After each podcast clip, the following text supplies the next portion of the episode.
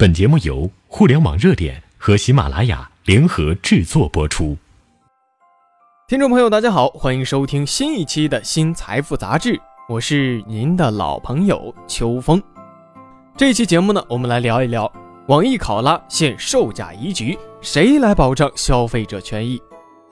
众所周知呢，互联网电子商务至今已经走过了多年的风雨，可是。仍然牵引着无数的筑梦者啊纷至沓来，滋生出电商日新月异的发展与变革。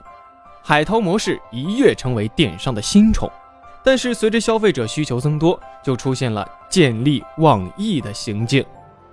近日呢，网易考拉就陷入了售假的漩涡。据报道称呢，用户在网易考拉海购平台上购买了日本尤尼佳品牌的婴儿纸尿裤。但是使用过程当中出现婴儿皮肤不适等等的问题，让他怀疑这一批货呀有假。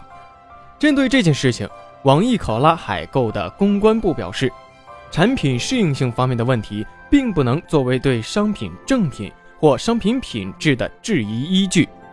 平台自营模式之中，平台自己当运动员卖东西，又当裁判员，单方面不承认售假，消费者遇到恶性事件。几乎往往都是投诉无门。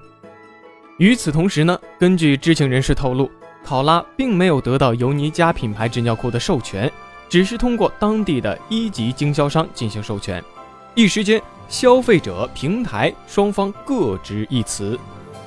细思考拉事件背后的原委，海外代理商授权的问题，消费者无法问责。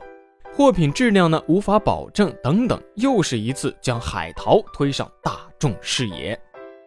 想想看，倘若平台产品不出问题还好，一旦纰漏，面对打太极或者冗长的处理时限，消费者也只能够息事宁人了。俗话说，群众的力量是无穷的。以新年第一刀为点，网友的舆论呼声为线，全面深扒海淘。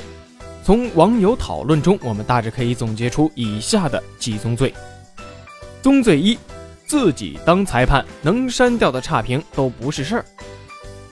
由于平台自己模式呢，自己当裁判，所以出现假货，很多的平台自营死活不承认售假，事情呢一拖再拖，消费者往往没有时间和精力耗下去的时候，这个事情就不了了之了。因此呢。自营模式的评价变得非常的鸡肋，因此对某些海淘网站来说，撤掉对自己的差评那都不是个事儿。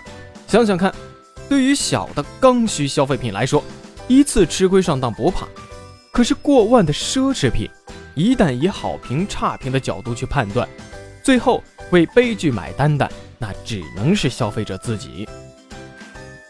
宗罪二，混淆概念，舍我其谁。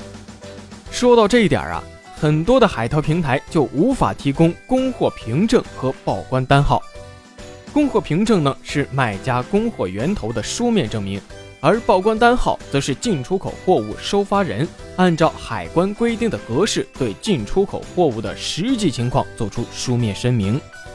对此呢，很多的商家都把报关单号作为正品的证明，混淆概念。但是大家不要忘了。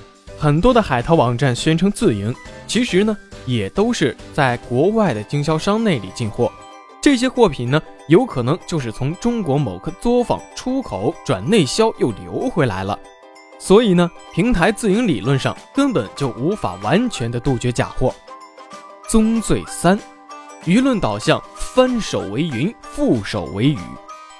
古话说呀，听风就是雨。同样，这也反映了现在用户的一些购物心理。